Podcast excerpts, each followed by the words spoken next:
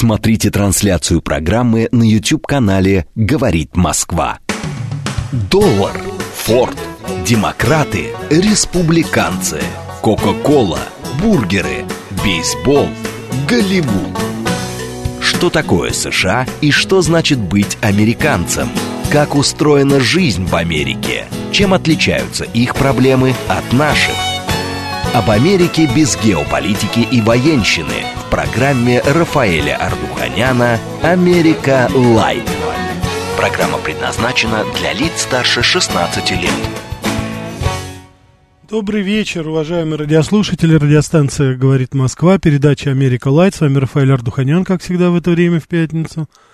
А, на часах в нашей студии 21.07, а это значит, начинаем говорить об Америке без политики без всех этих страстей. Попытаемся найти все-таки какие-то позитивные вещи, которые будут и более-менее спокойны, а самое главное, интересны для нас. Как я уже говорил в нашем дневном анонсе, сегодня мы с вами поговорим о знаменательном событии, которое произошло именно вот 22 октября далекого 1938 года в маленькой небольшой квартирке в Квинсе, в замечательном, очень уютном, примыкающем к реке Истривер – районе Нью-Йорка, а, молодой изобретатель Честер Карлсон вместе со своей супругой, а я объясню, почему супругой, потому что эта бедная женщина долго-долго терпела все его нововведения, новшества, разработки и кавардак в их маленькой, очень неприспособленной для этого квартирке. Но именно тогда, 22 октября 1938 года, появилось то чудо, которое мы сейчас с вами называем очень просто. Это стало настолько обыденно для всех нас. Но нет ни одного человека, который, наверное, хоть раз в жизни, где бы он ни жил, не пользовался им. А именно ксерокс, ксерография. Именно тогда появилось это чудо 20 века, которое, согласитесь, в очень большой степени определило развитие не только вот именно этой индустрии, но и всего бизнеса. Представьте себе на минуту, где бы вы ни работали – даже вот сложно представить себе, можно себе, можно найти такую специальность, профессию, где бы ксероксы не использовались. Мне любопытно будет, если кто-то из вас позвонит и скажет, что есть какое-то, допустим, профессия, какое-то я не знаю, занятия, где это не используется. Мне, например, это даже сложно представить. У нас передача «Диалог». Как всегда, буду рад услышать ваши истории, ваши комментарии по поводу этого.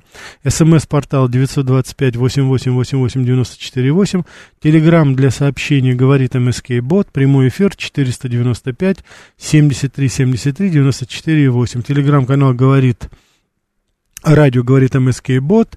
Ну, YouTube канал говорит Москва, всегда можете, э, всегда можете, э, если у кого есть возможность, смотрите нас, пожалуйста, оставляйте ваши комментарии, вопросы, пожелания, всегда буду рад на них ответить. Первая надпись была, первая надпись, пер, первая, вернее, копия, которая была, она была очень маленькая, такая малозаметная надпись. На ней было число сегодняшнее, 10, 22, 38 и место Астория. Вот это была первая ксерокопическая ксерофотография, как тогда называлась. То есть это число, как вы понимаете, в Америке сначала идет не день, а месяц. Месяц, день, а потом уже год. Астория, как я уже сказал, это место в Куинсе, это район Нью-Йорка, чуть повыше Бруклина, там, где жил наш изобретатель. Но родился он не в Нью-Йорке, родился он в далеком городе Сиэтле, в семье очень бедного парикмахера всего лишь самого детства пришлось э, Честеру работать, подрабатывал где только возможно. Лишился родителей, сначала ушел отец, потом в 17 лет скончалась его мама, то есть он был в очень большой степени предоставлен сам себе, но тем не менее он был человек достаточно пытливый, его все интересовало. И вот в одну вот таких вот своих, как говорится, таких временных работ он устроился работать в типографию. И его вот этот процесс как таковой, он очень его увлек. Он с огромным удовольствием смотрел, печатал различные буклеты, различные материалы, которые тогда были. И вот тогда, как он сам говорит, ему пришла эта замечательная идея. А как можно сделать очень быстро и качественно, и чтобы это было доступно абсолютно всем, возможность копировать какие-либо документы. Тогда использовался очень такой сложный способ, это называлось фотография, да, Это был очень дорогостоящий процесс, и, как вы сами понимаете, каждая копия делалась достаточно долго. Это было очень и очень сложно. А другой вариант был, это, я думаю, что старшее поколение прекрасно это помнит. Я помню это очень хорошо.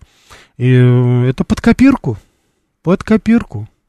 Это укладывалось, значит, там в несколько рядов. Это, ну, это целое дело было. И, конечно, это все было немножечко не совсем эстетично.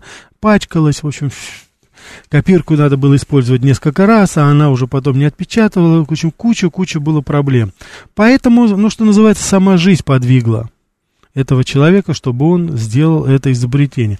Тем более удивительно, что на протяжении первых 10 лет, с 1938 года, да, уже, так сказать, до конца 40-х годов, это изобретение никого особо не заинтересовало. Десять лет он ходил, добивался, показывал, пытался привлечь какие-то компании, чтобы они э, воспользовались этим его новым методом, который он открыл. Но это не вызывало особого интереса. Хотя, конечно, согласитесь, 1938 год, начало войны, можно, конечно, найти оправдание всему этому. Вот, так что очень-очень-очень сложно было ему сделать, но тем не менее только потом было. Так, вот у нас сообщение появляется, Лазон, с каждым великим мужчиной есть великая женщина. Вы согласны? Ну, конечно, я согласен. Конечно, я думаю, что это совершенно верно. Так, вот э, хлеборобу, пастуху и, допустим, копателю могил это оборудование не нужно. Вы очень и очень глубоко ошибаетесь. Попробуйте без документов, но если, конечно, вы легально это делаете, попробуйте, так сказать, сделать это. Я убежден, что любой, так сказать, там какой-то, так сказать, чек или инвойс какой-то вам обязательно в офисе любого кладбища вам его размножат на маленьком, может быть, не очень большом, но тем не менее ксероксе, так что не согласен вас. Ну, а хлебороб, может быть, когда во время комбайна, но уж когда он оформляет и когда продает, когда сдает, наверняка понадобится. Наверняка, так что думаю, что нет. Вот. Вот. Стратегический инвестор пишет. Помните, как Степа Лиходеев из «Мастера Маргарита» пересылал из Ялты копию своей подписи в «Варьете»? А, вы знаете, я что-то не помню. Сейчас я вспомню, скажу. Так, у нас так, уже полный. Давайте будем потихонечку отвечать, а я буду параллельно вам рассказывать, что же там у нас происходит с нашим Честером. Да, слушаю вас. Здравствуйте, Рафаэль. Да. Я Александр. Да, Александр. А я хотел спросить вот насчет вашего тезиса про то, что с каждым великим мужчиной, ну, поспорить, да. э, появляется великая жизнь. Ну, точнее, присутствует. Да. Ну, слушайте, вот, например, наша история. Какая? Ну, вообще не было. После Екатерины Великой, ну, это она отдельно, да, в смысле мы, скажем, великий мужчина, угу. э, среди наших руководителей не было великих женщин. А ну, кого, никак. а вот любопытно, скажите, а кого вы считаете после Екатерины наши великие руководители? Мы же говорим великий мужчина, да? Велик... Я боюсь, во-первых, сказать, поэтому угу. я даже это говорить не буду. А почему вот. говорите? А во-вторых, э, нет, не буду. Значит, а во-вторых, э, все-таки какие-то были. Ну, например, Петр Первый, если так уж говорить. Потом Иван Грозный. Какие-то mm-hmm. они были в этом плане великие. Но Петр Первый, он точно был великий. Mm-hmm. Если Ивана Грозного можно да. менять во многом. Петр, Петра Первого в меньшем, да? Mm-hmm. Все-таки не в таком во многом. Mm-hmm. Но он все-таки сделал, он все-таки после себя создал и, и переходный период ну, я понял, да, я понял, я понял, о чем вы говорите. Спасибо, спасибо вам большое. Значит, дело в том, что я не думаю, что, во-первых, в жизни Петра первой женщины не играли роль. По-моему, достаточно большую роль играли. Я думаю, и у многих других наших правителей в той или иной степени тоже это было. Вопрос там со знаком плюс, со знаком минус, как это было, но в целом это всегда было. Возьмите наших великих писателей, Чехова, Толстого. Женщины были, женщины помогали. Я бы хотел посмотреть на «Войну и мир» Льва Николаевича Толстого, если бы рядом не было его жены, которая переписывала это больше десятка раз. Это «Войну и мир». У нас тут сейчас прочитать-то не могут э, его, а она переписывала это все. Так что здесь можно поспорить. Так, давайте еще возьмем. Слушаю вас. Добрый вечер. Алло, здравствуйте, Рафаэль. Да.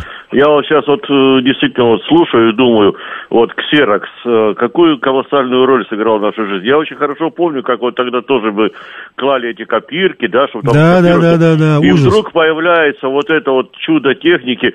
Ну, знаете, вот по неволе вспоминаешь вот фильмы про индейцев, когда там вот великое чудо Маниту, зверь с двумя хвостами, когда они смотрели статуэтку на слона. Да. Вот так, так, по-моему, и мы смотрели. Господи, боже мой, как? Может пять штук отксерить, может, десять отксерить. Да хоть может, 20, да. да, хоть... О, мама дорогая, понимаете, то есть, действительно, великое открытие в истории Да. человечества. Тут, тут совершенно ничего. верно, И, да. конечно, ну, я думаю, что в сегодняшней современной жизни, ну, не, ну, надо быть каким-то, я не знаю, очень упертым человеком, чтобы искать, а где это не понадобится. Ну, это глупость, конечно. Конечно, да. Везде это нужно, и слава богу, что это есть, и приносит пользу и радость человечеству. Конечно, да, спасибо, спасибо, да, Да. да. спасибо. Да, конечно, конечно, это в нашей жизни. Это уже самое главное, я думаю, что мы уже это все воспринимаем, ну, как должное, вот как оно и должно быть. Но я вам хочу сказать, что вообще процесс открытия да, был очень и очень тяжелый, потому что Карсон, он, э, помимо того, что он, когда, как я уже сказал, проблема с самим открытием была, вот, а еще, помимо этого, это было внедрение. Так что здесь, конечно, было очень сложно. То есть человек еще обладал определенными еще и качествами вот промоутера такого. Человек, который пытался, ему в конце концов это удалось. Так, давайте мы еще ответим, да? Слушаю вас. Здравствуйте, меня зовут Анна. Да, Анна, здравствуйте. Рафаэль, вы знаете, я первый раз столкнулась с множественными аппаратами, ну, кроме, естественно, пишущей машины, Да, году где-то в конце 60-х. Это было светокопировальные, по-моему, они назывались Да. аппараты. угу. Э, э, Это было связано с измерением глубины фарватера Москвы-реки. Угу. У меня подруга Интересно. работала в МРГС, и вот они там составляли эту карту. Я привела детей посмотреть, как работают шлюзы. Угу. гидроэлектростанция здесь на Перерве, у нас в Москве, около Коломенской. И вот у них там была эта лабор- э, лаборатория, где они это все делали. Угу. Мне было так интересно, Угу. но она мне объяснила, что вот шрифтом машинописный так не размножишь, это вот что-то для каких-то технических целей, типа проектной документации, вот такой вот э, географической документации. А ксерокс я первый раз увидела, наверное, году в 76-м. Причем Угу. Да. Ан- увидела я это не где-нибудь, а в КГБ. Вот, вот я как Анна, я хотел спросить вас, потому что я знаю, насколько я помню, вы, ваша семья, вы были связаны и с дипломатической работой. Я, например, помню еще тот момент, это конец 70-х, вот я только поступил, то закончил школу, поступил в университет, это было под запретом. Если узнавали, что у кого-то есть ксерокс вот в той форме, это было табу. Это... Нет, ксерокса вообще ни у кого нет. Да, да, ну там, знаете, иногда вот некоторые привозили, как-то умудрялись, но это было запрещено. То есть это считалось, что это такой, знаете, элемент пропаганды. А что вы там будете размножать, а что вы там будете, так сказать, запечатать. То есть это всегда было, это было запрещено, действительно, вот. А, Рафаэль, мы никогда не были связаны с дипломатической работой. мгм. У меня муж был ученым, он был математиком. Ну, Вы, да, я понял. Ну, я сейчас имел в виду то, что я знаю, что вы достаточно часто ездили. и- Часто, и, конечно, часто. это было взаимосвязано, потому что... И вот если надо было размножить какую-то научную работу, Да. какую-то монографию, допустим, или еще что-то, докторскую, то в 59-м за- защитил, там никаких сексов не было. Ну да, Вот. да, И он подавал специальную заявку да. в МГУ. Там был у них один единственный, по крайней мере, вот на Ленинском проспекте в центральном здании отдел, Мгм. где размножали эту заявку в тех количествах, которые была указана в этой заявке. Да. Чтобы ее подать, надо было взять подпись как минимум у проректора. Да. А вот у них в математи- где он работал, тоже был ксерокс, но там надо было взять заявку о э, директора НИИ, а он был замдиректора НИИ. То есть его подпись не подходила, только директора НИИ. А в КГБ я с этим столкнулась. У меня было одно единственное дело уголовное в моей э, практике. Мгм. Я пришла, и мне сказали, мне, нам нужно ваше удостоверение. Я говорю, ну как я вам его отдам, как я? Мы сейчас через минуту вам его принесем. Я говорю, не, не отдам, я с вами пойду. И первый раз я увидела, как вот мое адвокатское удостоверение положили, и буквально за секунду сняли с него копию. Да, я тоже... Для меня это было шоком. Да, я Потому помню. что вот когда нотариально оформляли документы, обычно делали что? Фотокопию нотариальную, да? Да. Или печатали на машинке, потом заверяли. И первый раз вот я увидела ксерокс. Мне было так интересно. Да. Я тоже помню, когда еще будучи э, и в школе, и студентом, когда изначально, если нужно было что-то распечатать, что называется, это нужно было подавать заявку, это оформлялось. То есть это, конечно же, не было так, как сейчас. Подошел, нажал кнопку и, как говорится, пошел. Анна, спасибо вам большое за ваши воспоминания. Спасибо большое. Всего вам самого доброго. Вам спасибо, здоровья всем. Да, спасибо вам, да. Вот здесь, э, так, деревенский парень, привет. Э, я не понял только, деревенский парень, кого народ у нас боится. Почему? Смит пишет, а что он изобрел? Фотобаран, порошок там или перенос на бумагу? Я не технически особо, как говорится, не, не думаю, что я смогу на все эти вопросы ответить. Но я вам расскажу, как сам Карсон говорил, как ему пришла вообще идея ксерокопировального аппарата. Вот. Он заметил на работе, что когда печатали патентные сертификаты, сделанные через копирку, их всегда не хватает. И кроме того, нет, естественно, никакого вот удобного способа. Несколько месяцев Карсон провел в публичной библиотеке, изучая, как же можно создать вот этот новый процесс изображения. Можете себе представить, что человек, в принципе, который не имел такого особого образования изначально, но он решил вот именно, так сказать, э, изначально пойти по своему пути, отвергнув фотостандартную фотографию, а пытаясь найти какой-то новый способ. И вот в данной ситуации, вот само название ксера, ксерекс это ксер, это греческое название сухой. И вот принцип работы его, потому что если, допустим, на э, барабанах, о которых вот Смит говорит, о ротаторах так называемых, там использовалось чернила как таковые, вот жидкие, что называется, как раз вот именно за счет электромагнитного, э, эффекта электромагнитного как раз вот сухие так называемые чернила, ну, то есть это картриджи или тонеры, как мы сейчас их называем, они-то как раз вот и э, при нагревании и принимали, отображали ту форму, которая была на самом оригинале. Вот я, насколько, так сказать, я понял это, я могу вам сказать, что это вот именно таким образом было. И это у него получилось вот то же самое, такой, знаете, подчиняя своему инстинкту изобретателя, он стал исследовать и тут процесс фотопроводимости, изучал, и вот здесь указано, что, оказывается, до него э, очень большое влияние на э, открытие самого Честера сыграли э, работы венгерского физика Пола Селлини, который проводил эксперименты с электростатическими изображениями.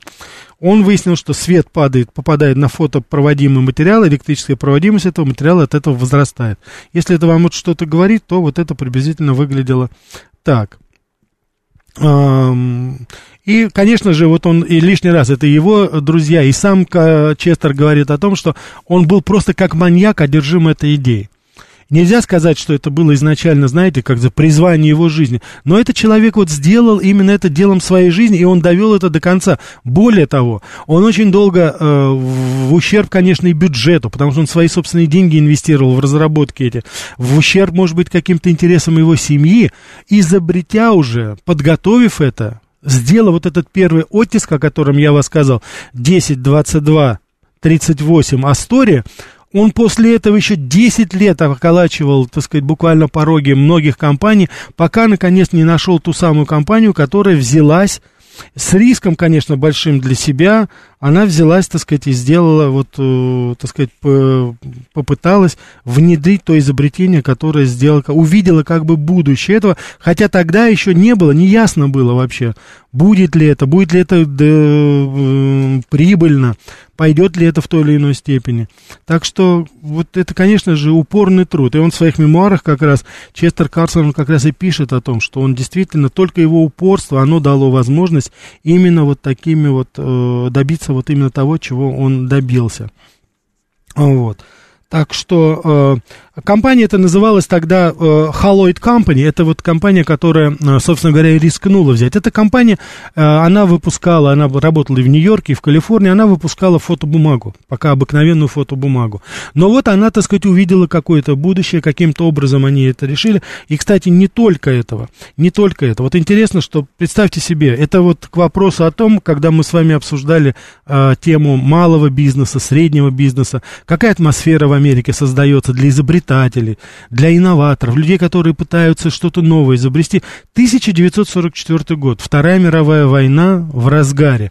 Америка всячески участвует там.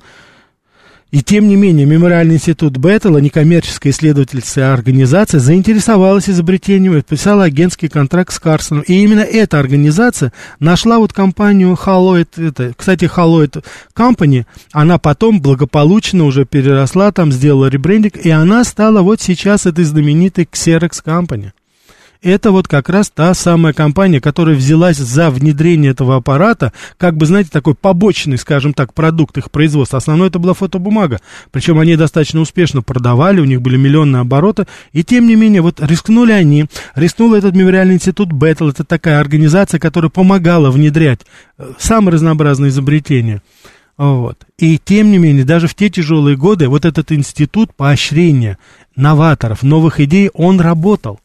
Я не думаю, что вот без, если бы без этих вот людей, которые помогли нашему автору, нашему изобретателю, я не думаю, мы, конечно, бы, наверное, увидели потом каким-то образом, но это гораздо-гораздо было бы позже. Так, Д, спасибо за передачу, Смит. Вот Смит, да, вот он сказал, спасибо, все понятно, пожалуйста, да. Стратегический инвестор. А, в советские времена подобные действия копирования назывались в нашей стране РЭМ – растровая электронная микроскопия. Отлично, я не знал это, спасибо, стратегический инвестор. Да, так, вот наш, э, наш слушатель 4276, изобретатель фотокопира, который потом все называют ксероксом, работал у нас в Москве в нашем институте кристаллографии а, Академии наук СССР. 2020, ну, 20, вы написали 2020 год. Это умер Александр Александрович Каминский, да? Наверное, вы хотели сказать, что это человек, который имел отношение. Если можно, вот поясните тогда, что вы имели в виду в данном, в данном вопросе, так? Так, спасибо. Спасибо за добрые слова. Да, давайте продолжим рассказывать, потому что наш, как говорится, человек находится сейчас у нас в Куинте. Его супруга очень и очень-очень переживает, потому что он постоянно занимается своими разработками. Более того, когда он, как я уже сказал, изобрел, потом еще определенная полоса безденежья была, потому что он никак не мог внедрить. 44 год, посмотрите, 38 год, 1944 год, только-только нашли, собственно говоря, а, институт Беттла начал. 1947 Беттл заключил соглашение между, а, значит, известной вот Халлойд Халлойд Company называлась, и самим Честером Карсоном, и они вот, объединив усилия, стали выпускать первые препараты. Первые, они тогда, кстати, так и назывались, копиры, копиры ксерокс. Вот первый, так сказать, такой, знаете, эм, э, офисный, скажем, копировальный аппарат, который, естественно, являлись предтечами того, что появилось уже у нас потом, и сейчас он в каждом офисе стоит. 1959 год, то есть, посмотрите, 47-49 год, и только в 1959 году компания Haloid Company выпустила первый офисный агрегат. Он так и назывался, Копир Xerox 904 14. Он уже мог делать любые э, отпечатки документов на обычной бумаге одним нажатием кнопки. Это, конечно, был феноменальный успех, потому что, э, как вы сами понимаете, это, конечно, в основе гигантской совершенно индустрии. Мы это воспринимаем как должное, конечно, но посмотрите, через сколько лишений, через сколько всего пришлось пройти и изобретателю, и компаниям, которые включались в это дело, для того, чтобы в конце концов достигнуть, невзирая на войну, невзирая на годы, которые после войны, тем не менее, они шли упорно к своей цели и пришли. И уже вот начало 60-х годов ксерокс становится очень популярным. Но что самое интересное, добившись этого успеха, Честер Карлсон, он остается в тени. Он, так сказать, лишь однажды во время одного из туров он приходил на компанию, смотрел, так сказать, и были работники, которые создавали как раз копир. Они были удивлены, увидев вот того автора, кто это создал, они были поражены, подходили, благодарили его, а он смущался, ему было как-то неудобно. И он, так сказать, э, вот предпочитал анонимность. Это тоже очень странная черта его была, но тем не менее это говорит о человеке, на мой взгляд, очень многое. И он так и остался в тени, потому что он отдал права, естественно, это была компания, но он сам заработал огромные деньги. 150 миллионов долларов, по тем временам это были существенно. Но как вы думаете, что он сделал с большей частью? Более 100 миллионов долларов пожертвовал на благотворительность. Вот, вот такой был Честер Карсон, великий изобретатель и, конечно же, судя по всему, замечательный человек. Сейчас интереснейший выпуск новостей радиостанции «Говорит Москва», немного рекламы, а потом продолжим. Смотрите трансляцию программы на YouTube-канале «Говорит Москва». Что такое США и что значит быть американцем? Как устроена жизнь в Америке? Чем отличаются их проблемы от наших? Об Америке без геополитики и военщины в программе Рафаэля Ардуханяна «Америка. Light». Добрый вечер еще раз, уважаемые радиослушатели. Радиостанция «Говорит Москва», передача «Америка Light». С вами, как всегда, в это время Рафаэль Артуханян. Продолжаем нашу передачу о ксероксе и о его изобретателе Честере Карлсоне, который в 1938 году в этот день, 22 октября, изобрел, сделал первую копию в своей маленькой квартирке в Куинсе, сделал первую копию, то, что потом мы с вами назовем ксерокопия, ксерокс. С этого момента пошло это чудо, которое захватило весь мир, и я думаю, всем, всем, всем очень и очень помогло не раз распечатать нужные нам материалы быстро, качественно, без особых проблем. Так что давайте воздадим должное, точно так же, как мы в свое время говорили о других великих изобретателях Америки. Давайте воздадим должному этому скромному и, как я уже причем сказал, не только замечательному изобретателю, но и очень хорошему человеку, который, получив приличный гонорар за свое изобретение, порядка 150 миллионов долларов, а это я хочу вам напомнить, уважаемые радиослушатели, я говорю о 50-х годах, то есть это не нынешние даже даже 150 миллионов долларов, хотя, по-моему, и сейчас это бы хватило очень-очень многим. Большую часть своего гонорара, большую часть своей прибыли за это он потратил на благотворительность. К сожалению, он очень рано ушел, всего 62 года прожил, достаточно скромно жил, особо не шиковал вот во все это время, а просто с удовольствием следил за тем, как его дело развивается и, так сказать, привносятся все новые и новые новые э, детали. И, конечно же, сейчас это уже совершенно другие, так сказать, лазерные, там, самые разнообразные компьютерные э, технологии, которые сделали это, ну, вообще уже просто действительно э, совершенно, так сказать, бесподобная вещь. Так, давайте ответим на телефонный звонок. Да, добрый вечер. Добрый вечер, Ростислав. Да, Я Ростислав. подумал, что вот вы знаете, Рафаэль, появление ксеркса в такое трудное время, все-таки 78 год, я тут вспомнил слова Джона Стэнбика, его персонажа. Мы народ, и нас не так-то просто согнуть. Даже Вы... в кризис развития продолжает... Да. Вы имеете в виду из э, «Грозди гнева», да, Стейнбека наверняка? Да, да. да конечно. Знаете, угу. Хотел сказать, у меня, у меня вот слабость вообще-то не к сердцу, но по жизни слабость получать факс и отправлять факс больше. Угу. Вот. Я, я получил ответный факс от гендиректора польского радио из Варшавы и удивился, там на бланке польское радио, уставный капитал 5,5 миллионов злотых, счет такой-то в польском банке таком-то. А вы случайно не знаете, какой российский банк обслуживает радио «Говорит Москва» и вот, например, при поездках в Европу это самое э, персонал, вот какой поддерживает? Ростислав, еще... понятия да. не имею, понятия не имею насчет банка, тем более. Рафаэль, да. у вас был счет в американском банке во время вашей командировки в Вашингтон, потому что здесь был через Манхэттен банк, был в Москве, ВТБ, там, по-моему, где-то присутствовал при Я понял, Ростислав, дело в том, что в то время, когда я там был, вот эти трансферы, они были достаточно проблематичны, в основном мы оперировали, конечно, наличными. Учитывая, что э, характер моей работы не подразумевал каких-то великих денег, это всегда, э, это всегда обуславливалось э, несколькими там тысячами долларов, допустим, это максимум, что перевозилось, поэтому это всегда были какие-то наличные деньги, а потом, когда работали уже непосредственно в, в Америке, там просто мы открывали свои счета, вот и все, это были накопительный счет, сейвинг аккаунт, и там был расчетный счет, да, чеки, а вот это вот все, что было, были чековые книжки нашей именные, так что это все было таким образом. Переводы, как таковые, они стоили тогда достаточно дорого, насколько я помню, и поэтому это, как правило, было все вот через, как говорится, на наличные, тем более, что это все а, централизованно как бы делалось, потому что это же была государственная газета, где я работал, так что это, по-моему, было таким образом. А, так, эм, Ноти пишет, Рафаэль, а в Америке так же, как в России, в языке появился глагол «отксерить» или подобное. Нет, «отксерить» это уже, естественно, варваризм, он пришел в наш язык. Англичане говорят либо «print», это значит это принято, либо «to make a copy». Вот, американцы любят вот это выражение «сделать копию». Да, или просто «copy». Но «copy» надо здесь еще иметь в виду, это еще и другое значение, потому что в значении «copy me» это значит «понимаешь ли ты, следуешь ли ты им, да, осознаешь ли ты, понимаешь, что я тебе сказал». Поэтому обычно это называется to make a copy, в этом смысле. А вот от Xerox, там это глагол, это нет, я ни разу не слышал, подобного, так сказать, не было этого еще.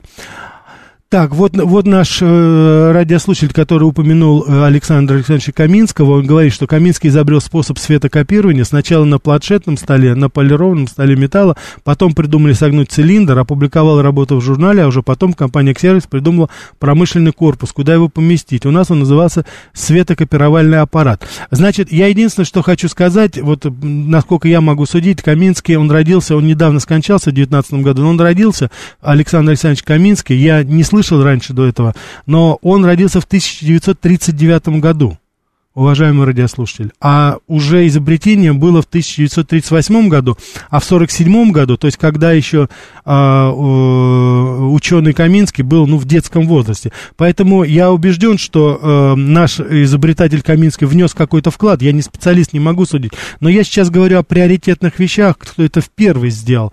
Вот согласно, так сказать, истории, именно вот в этот момент, уже в 51 я, как я уже говорил, в 59 году уже появились, собственно говоря, а, промышленные образцы этого промышленные образцы. Я не думаю, что в этом возрасте э, ученый Каминский как-то повлиял. Хотя, может быть, я, так сказать, что-то упускаю, может быть, знаете, это часто бывает, эти споры о приоритете. Здесь, конечно, это очень сложно говорить. Так что не берусь, не, не берусь быть очень и очень, э, и очень настойчив в этом плане. Может быть, конечно, что-то и есть. Хотя я не удивлюсь, потому что, если учитывать вот эти 40-е, 50-е годы, у нас же все было засекречено. Я слышал, что уже и мышка, и компьютер, это тоже у нас были в очень большой степени сделаны, но это все скрывалось. Так что все это развивалось по такой, по, как бы по нарастающей, да. Так, спасибо здесь вот пожелания хорошие. Я очень рад, что, в принципе, не такая, можно сказать, знаете, такая выигрышная, скажем так, тема. Но, тем не менее, я, как вы знаете, я всегда исхожу из принципа, чтобы рассказать о чем-то, о чем другие не говорят. И, насколько я знаю, наверное, мы единственные, которые сейчас таким образом вспомнили, как в свое время о Боинге, как в свое время о других, так сказать, великих американцах. Мы сейчас вспомнили, отдали дань э, должное замечательному изобретателю и хорошему человеку. А почему нет? Я думаю, в наше такое непростое время позитив или хотя бы немножечко позитива, тем не менее, я думаю, это не помешает, ну, то есть абсолютно абсолютно не помешает. И я вот еще раз хочу э, обратить ваше внимание, что э, организации некоммерческие, которые помогали Честеру Карлсону внедрять, несмотря на достаточно сложное время, это тоже очень хороший показатель. Я бы хотел, чтобы вы тоже на это, уважаемые радиослушатели, обратили внимание. Так, у нас опять полный Так, давайте будем отвечать.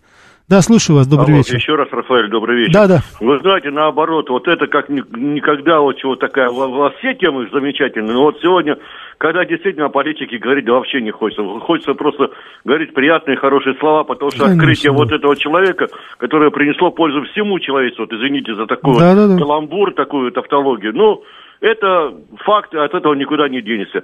Mm. Это еще раз подчеркивает, да, надо признать, американцы, как писали и Петров, великая технологическая нация.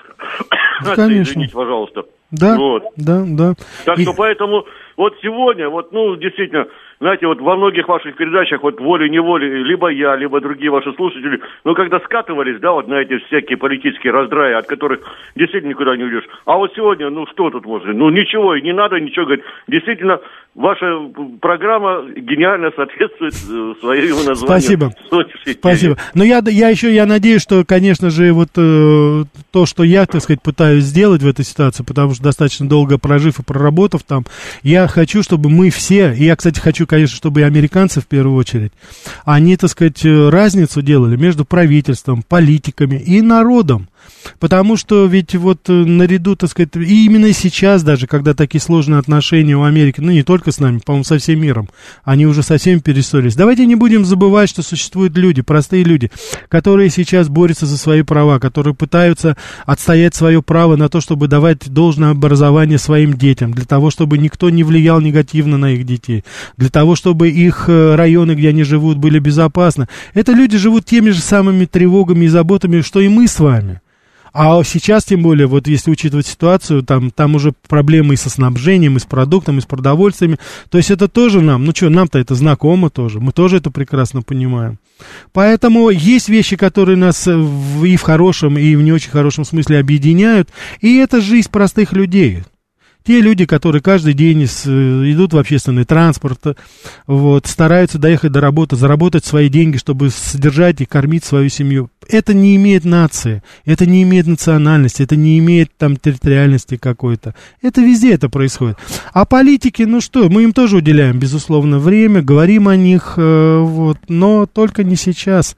Потому что я убежден, что что бы ни было и как бы ни было, наступит время, когда мы будем вспоминать вот эти передачи, говорить о том хорошем. И когда это время настанет, нас никто не упрекнет, что мы говорили только плохое, что мы только негативное говорили. Нет. Мы всегда различали народ и политиков. Причем это не только касается Америки, это касается и нашей страны, и любой другой страны. И как вы знаете, тот, кто из вас следит за нашими дневными эфирами с Евгением Волгиной, которые мы ведем в «Револьвере», мы точно так же критикуем и наше правительство, наших чиновников, и наших политиканов, которые мешают нам иногда очень и очень жить.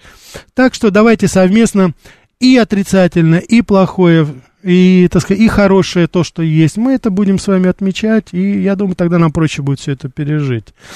Так, э, так, спасибо еще за добрые слова. Значит, смс-портал 925-88-88-94-8. Телеграмм для сообщений говорит МСК-бот. Прямой эфир 495-73-73-94-8. Телеграмм-канал радио говорит МСК-бот. Ютуб-канал говорит Москва. Можете смотреть и, соответственно, так сказать, э, ваши пожелания, ваши вопросы всегда буду рад, да. Значит, 59-й год, копировальный аппарат 914, да, и, э, ну, вот, знаете, это достаточно известный все-таки аппарат. А почему его назвали 914? А потому что он копирует листы размером 9 на 14 дюймов, 2,5 дюйма. Так что, как вы можете, это как раз был в марте 60-го года первый аппарат был уже отправлен покупателю. Делались, конечно, самые разнообразные прогнозы, что это будет очень и очень распространено, вот, и, э, собственно говоря, постепенно, постепенно продажи нарастали. Первый год 5 тысяч штук в течение, вот, и уже к концу 62 года более 10 тысяч. Это и производственный цех уже был завален абсолютно, так сказать, э, заказами полностью. И как оказалось, это был действительно очень небывалый успех. Это один, кстати, он признан, считается вот одним из самых успешных единичных продуктов. И, конечно же, это начало развития. Вот именно в этот момент я вам говорил, что э, компания э, э, компания, которая начинала вот производить непосредственно эти а, аппараты, она тогда выпускала Haloid, она выпускала фотобумагу. Именно в этот момент они уже поняли, что фотобумага здесь уже не нужна, а нужно заниматься именно вот этими ксерокопильными машинами. И тогда вот я могу сказать, 59-й год чистый доход уже 2 миллиона, 60-й год уже начало первых продаж доход 2,6 миллиона, 61-й год 5,3 миллиона, 62-й год 13,9 миллионов, 63-й год уже более 23 миллионов долларов, то есть это уже пошло в рост.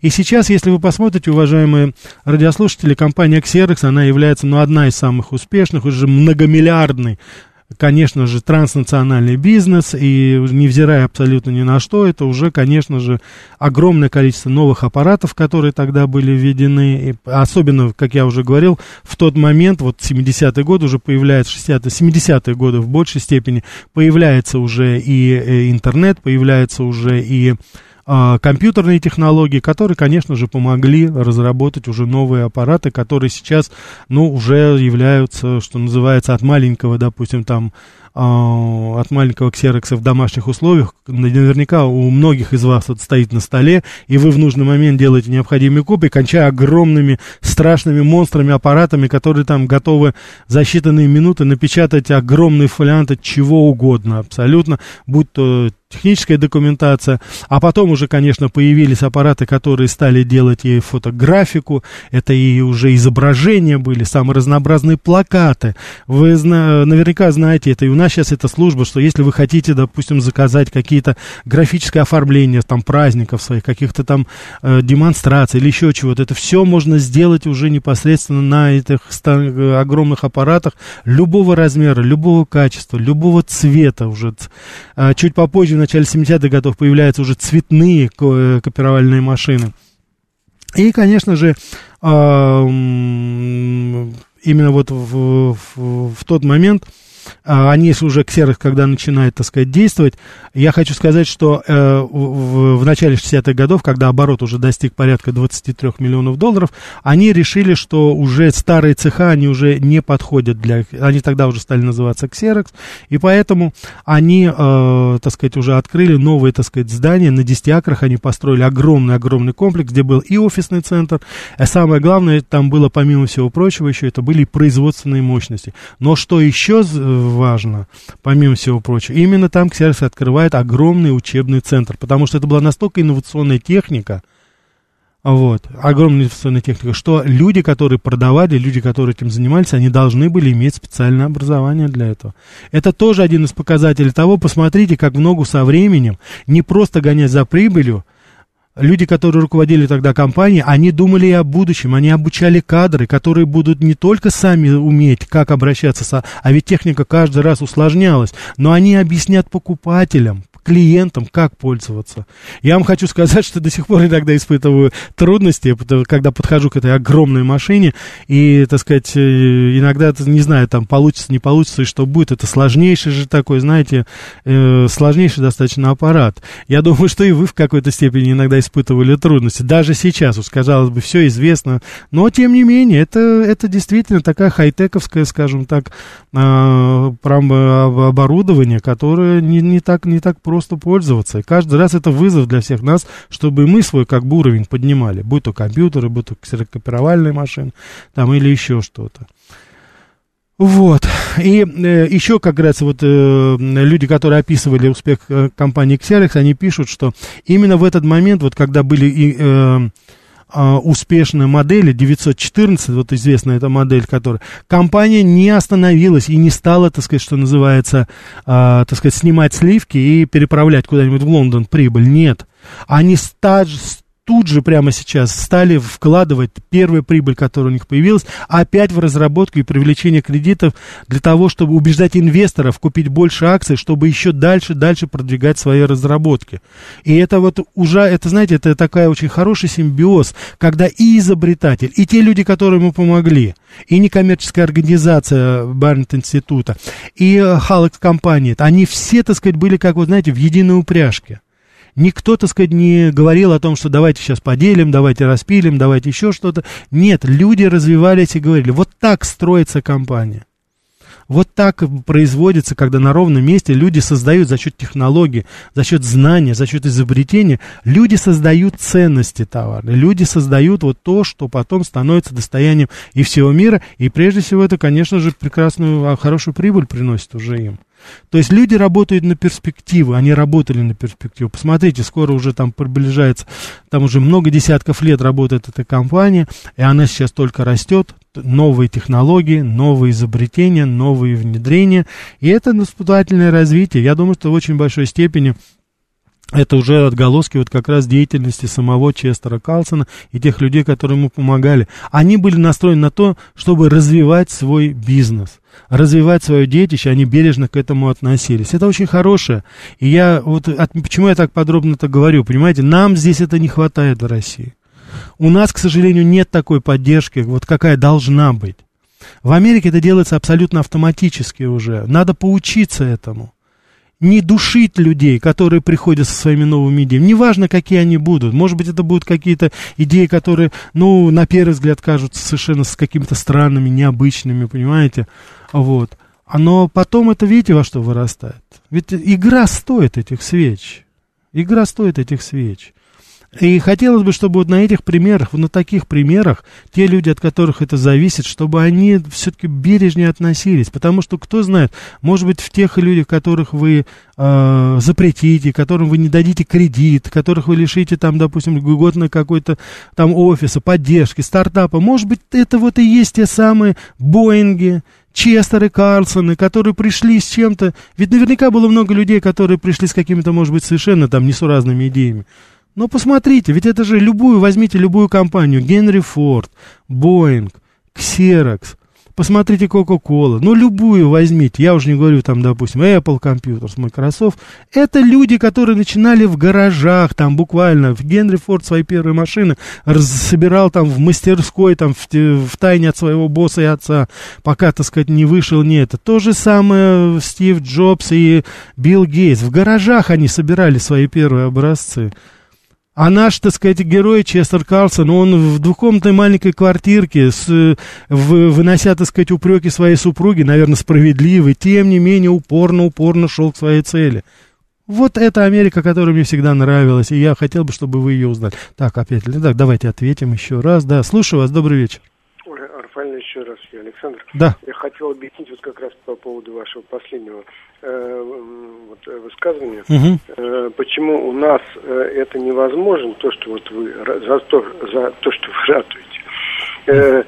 Никакие банки, никакое государство не может дать нашим промышленным предприятиям и реально это самым начинающим стартапам деньги, именно вот по той причине, что в Америке, когда им давали кредиты, да, угу. вот эти вот начинающие, у себя в гараже, хоть даже уже хорошим предприятием, угу. более-менее каким-то, те продолжали работать на свою страну. Они не вывозили капитал, строить виллы и это, вообще специально разворовывая заводы. А у нас делали, э, хозяевами становились завод моментально, полностью скупали за бутылки водки.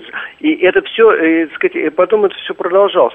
И, и специально обанкротили их, вывозили э, свои деньги, а заводы оставались, э, и все оборудование, все потом э, сгнивало. Поэтому у нас э, вот э, выдавать кредиты просто так вот на промышленность, хоть большую, хоть маленькую, среднюю, угу. смысла, э, как бы вот, то есть для банков это смертельно. Ну, я, я понимаю, о чем вы говорите, э, выдавать там или не выдавать, но это то, что было, то было, я согласен. Спасибо вам за звонок. То, что было, то было, и мы знаем эти приватизацию, Чубайс, э, Гайдар, это все, что было понятно. Сейчас, вот давайте мы говорим о сегодняшнем дне, потому что то, что было, уже не вернешь. Но сейчас же можно уже отнестись немножко по-другому. Немножко и жирок какой-то появился. У государства закрома есть хорошие. Но надо обратить внимание на людей, доверить людям. Потому что человеческий капитал, мы же говорим каждый раз, э, все, начиная от рядовых наших граждан до президента, это наше основное богатство. Ну так вы тогда уважайте это богатство, дайте возможность этому богатству приумножить самого себя. Иногда ведь нужно просто не мешать людям, они сами позаботятся и о себе, и о стране. Так, давайте еще возьмем, да. Слушаю вас, добрый вечер. Добрый вечер, говорите. Извините, пожалуйста, что-то, да, сорвалось, так сказать. Это. Перезвоните, может быть, успеете еще, да. Так, а, а, а вот, кстати, Смит интересно, да, пишет. А интересно, а кому и когда первым пришла в голову мысль зарабатывать на расходных материалах, а не на самих аппаратах? Очень хороший, кстати, вопрос. Очень-очень хороший, да. У нас сейчас иногда вот такой непонятный диссонанс, да, что расходные материалы стоят гораздо дороже, чем само это, собственно говоря, произведение, сам, сам аппарат. Так, стратегический инвестор. Первый советский копировальный аппарат изобрел Владимир Фридкин в начале 50-х, но из-за борьбы с самым издатом эта идея была практически похоронена КГБ. Совершенно верно, да, я тоже слышал об этом, потому что это вот, э, так сказать, копировальный станок, который был э, изобретен тогда, это было повсеместно запрещено, потому что это как раз середина, начала 60-х годов, тогда был, ну, расцвет сам издата, так называемого. И, конечно же, ну, вот почему-то это боялись люди, боялись, что вот что-то люди напечатают, печатают. Хотя, насколько я знаю, тогда люди, ну, печатать и через копирки печатывали, и переписывали от руки. Все это было, и рукописные повести ходили, и «Мастер и Маргарита», и там произведения других наших, так называемых диссидентов. Так что все равно это в той или иной форме, если народ интересовался, это все, конечно же, добывалось. И запретить это было, ну, это было глупо, конечно, в очень большой степени. Так что зря старались, что называется. Да? А в этот момент в Америке все это достаточно быстро развивалось. Уважаемые радиослушатели, я сбрасываю звонки, наша передача подходит к концу. Еще раз хочу повторить, что сегодня мы с вами говорили о изобретении ксерокса в той форме, в какой мы его знаем. 22 октября 1938 года урожденный в Сиэтле и проработавший в Нью-Йорке Честер Карлсон, американский изобретатель, подарил нам это чудо под названием ксерокопировальная машина или попросту ксерокс. И вот мы с вами уже много-много лет ксерим все, что нам только нужно. Ну, уважаемые радиослушатели, я хочу вас только призвать. Сейчас вот если в следующий раз, завтра, вы подойдете к копировальному аппарату, любому, и сделаете очередную копию, вспомните о том замечательном человеке, который заработал миллионы, который сделал, подарил нам такую прекрасную вещь, как ксерокс, и который большую часть их потратил на благотворительные организации, и, наверное, ушел из этого мира счастливым. Всего вам самого-самого доброго. Будьте здоровы.